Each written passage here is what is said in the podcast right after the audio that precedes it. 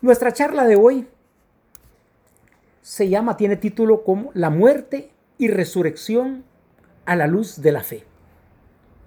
Nosotros en estos momentos estamos viviendo una época a la luz de una corriente de pensamiento que se llama transhumanismo.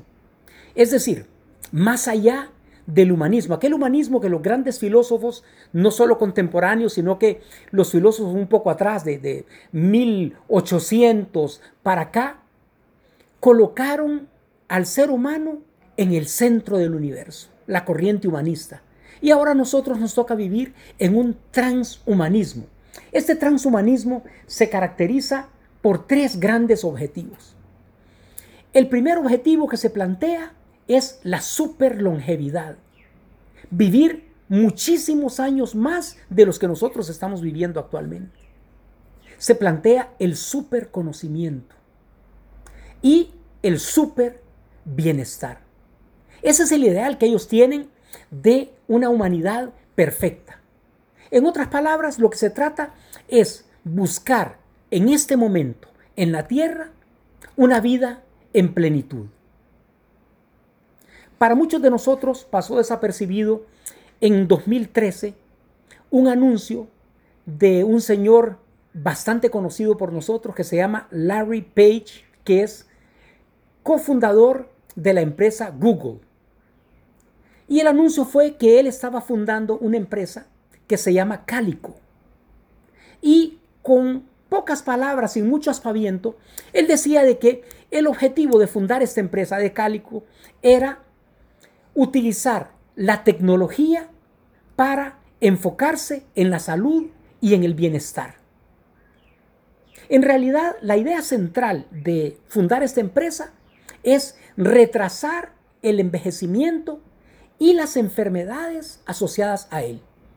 Es decir, esta gente, y no solamente Larry Page, sino que muchas personas, consideran y tienen el enfoque de que el envejecer es una enfermedad que puede ser curada. Y de hecho, pues no les ha ido, no les ha ido muy mal. Eh, considerando pues que dentro de Cálico trabajan científicos de los más brillantes en el ámbito de la medicina, la investigación farmacológica, biología molecular, genética, biología computacional, que es aquella que utiliza algoritmos de inteligencia artificial para entender mejor los problemas biológicos. O sea, y esto es son, es una manera, pues, de tratar de entender cómo funciona el proceso del envejecimiento y retardarlo al máximo.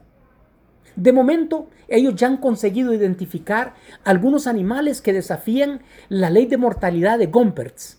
Es una ley muy simple, es una ecuación que describe cómo la tasa de mortalidad crece exponencialmente con la edad. Dicho de otras palabras, a medida que nosotros vamos envejeciendo, vamos haciéndonos más proclive a morir de una forma más rápida. Es una cosa muy sencilla y yo creo que hasta cierto punto no se necesitaría pues una ecuación para describirlo, es algo que nosotros lo vemos en nuestro día a día en la práctica. Ahora, esta búsqueda de Cálico, esta búsqueda del transhumanismo no es nueva. Nosotros ya hemos escuchado historias muy antiguas que nos hablan del elixir de la vida.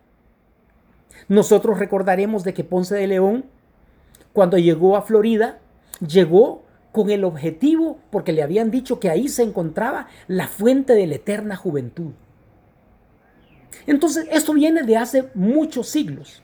Desde la época inclusive que los alquimistas trataban de producir un medicamento que ellos le llamaban la panacea, que le permitiera al ser humano vivir para siempre.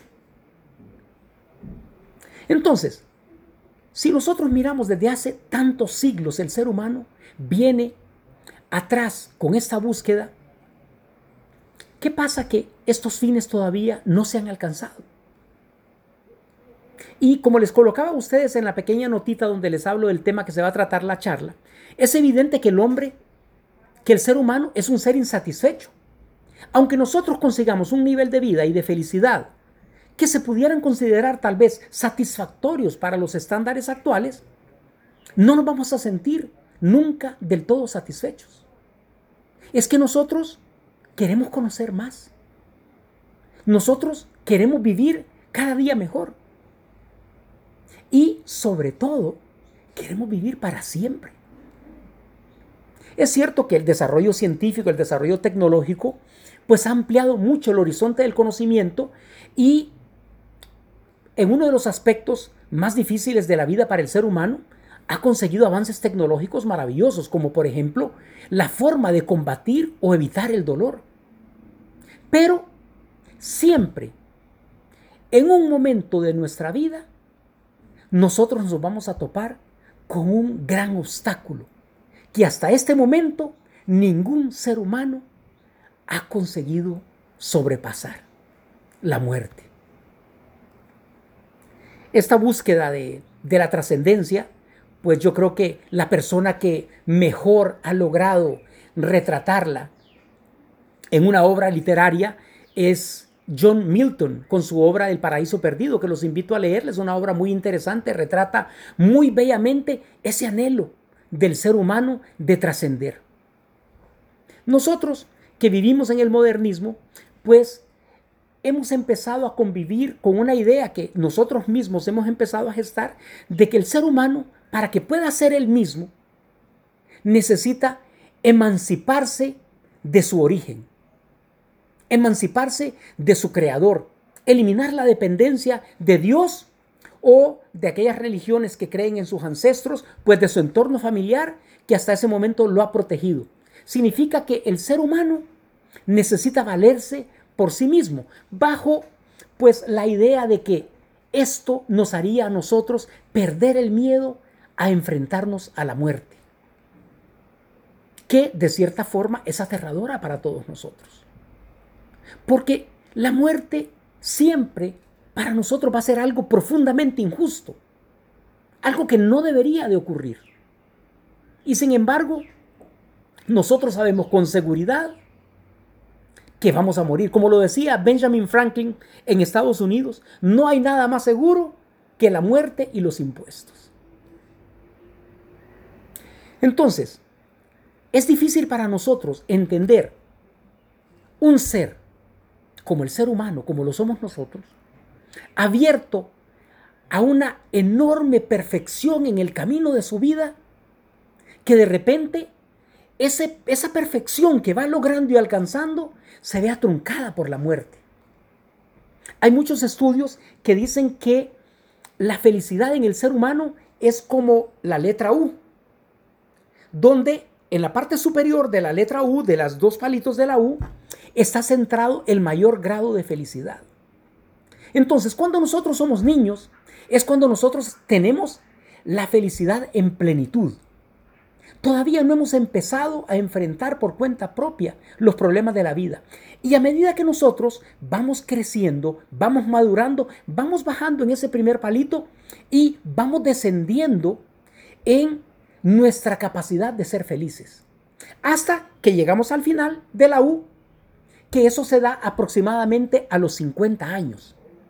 Cuando nosotros pasamos de los 50 años, vamos adquiriendo esa sabiduría que nos permite ignorar aquellas cosas que nosotros no podemos cambiar. Y entonces empieza nuevamente a subir nuestra curva de felicidad. Qué injusticia que cuando nosotros ya hemos entendido la vida, nos morimos. Cuando nosotros hemos empezado a agarrarle el sabor a las cosas, nos morimos. Y es por eso que a través de toda la historia de la humanidad, Todas las culturas han desarrollado modos de enfrentarse a este fenómeno y buscar una manera de trascender en la vida. Y esta trascendencia pues ha sido buscada en las diferentes religiones, con nuestro sentido religioso que está pues profundamente anclado dentro de nuestro corazón. Y nosotros tenemos muchísimas representaciones de esa existencia, de ese trascender de esa vida en el más allá, en los diferentes panoramas de la humanidad. Y nosotros pues a través de la historia pues los, los hemos conocido y los hemos estudiado. Y esos deseos pues son un testimonio del deseo humano por llegar al infinito, por trascender al infinito. Pero también conocemos que ninguna de esas religiones ha conseguido demostrar claramente que es la verdadera y que es aquella que nos puede llevar a nosotros a trascender. Entonces, en ese inmenso panorama, a través de toda la historia de la humanidad, en ese inmenso horizonte, viene el cristianismo e irrumpe con una fuerza demoledora, impresionante. Porque el cristianismo afirma que ha habido un hombre que ha superado la muerte, que ha superado ese límite, que ha vencido la muerte y ha obtenido una vida que dura para siempre. Y ese hombre es Jesucristo. Pero las cosas no se quedan ahí nada más. Afirma además de que este hombre que ha superado a la muerte nos ha prometido a quienes vivamos con Él y para Él, que sigamos su ejemplo, vamos a participar de esa nueva existencia que es capaz de vencer a la muerte. Entonces, nosotros nos analizamos y miramos que lo podemos ver comúnmente. Cada vez que muere una persona cercana a nosotros y que nosotros podemos participar de ese proceso de, duelo, casi siempre nosotros escuchamos frases como que la desaparición de fulano de tal fue una gran pérdida, es una gran pérdida. Porque este es el punto donde la muerte a nosotros más nos golpea. El entender de que cada ser humano es un ejemplar irrepetible. Y por lo tanto, la desaparición de ese ser humano irrepetible supone un empobrecimiento para el mundo. Esa figura ya no va a estar más aquí con nosotros. Ahora, si nosotros podemos decir esto de nosotros, ¿qué pudiéramos decir nosotros de la muerte de Cristo? Tal vez el evento más injusto en la historia de toda la humanidad. Porque nosotros conocemos a través de la historia y a través de testimonios que nosotros hemos leído que este personaje, Jesucristo, llevó una vida ejemplar, llevó la ejemplaridad de las virtudes a su máximo potencial. Y esto ha sido reconocido inclusive por aquellas personas que tienen una opinión negativa del cristianismo o que lo adversan. Están muy claros de la ejemplaridad de nuestro Señor. Entonces nosotros hablábamos inicialmente, cuando empezábamos la charla, del transhumanismo y de la búsqueda de una existencia duradera, de la búsqueda aquí en la tierra de esa plenitud, de ese conocimiento supremo.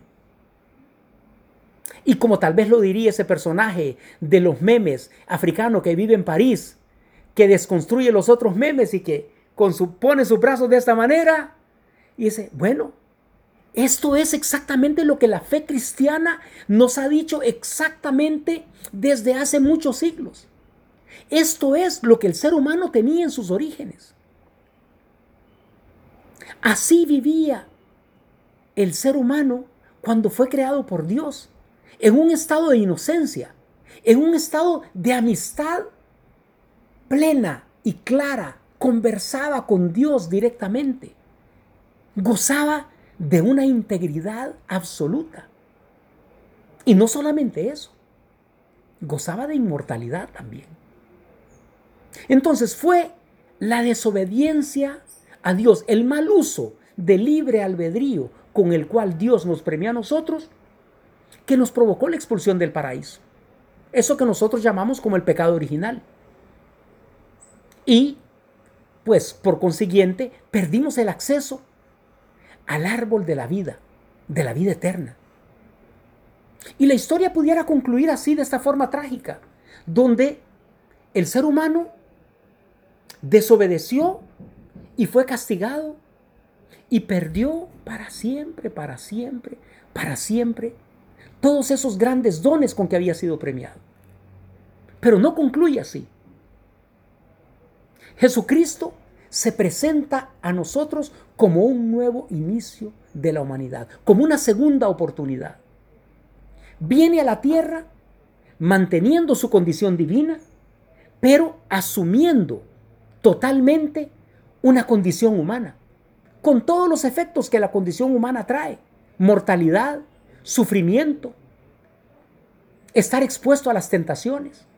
Y de esta manera viene a realizar el proyecto de su Padre, el proyecto de Dios, con una obediencia plena, tanto de entregar su propia vida, y no solamente entregar su propia vida, entregarla en la cruz, bajo un sufrimiento atroz.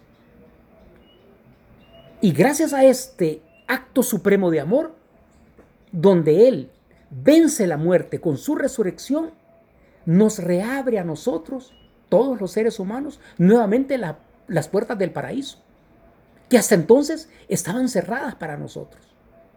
Y volvemos nosotros a tener acceso al árbol de la vida, que en esta llegada de Jesucristo para nosotros son los sacramentos, de los cuales el más sublime es el pan eucarístico, que lo tenemos ahí para cuando nosotros lo queramos tomar, para cuando nosotros decidamos dar el paso, siempre presente, siempre disponible.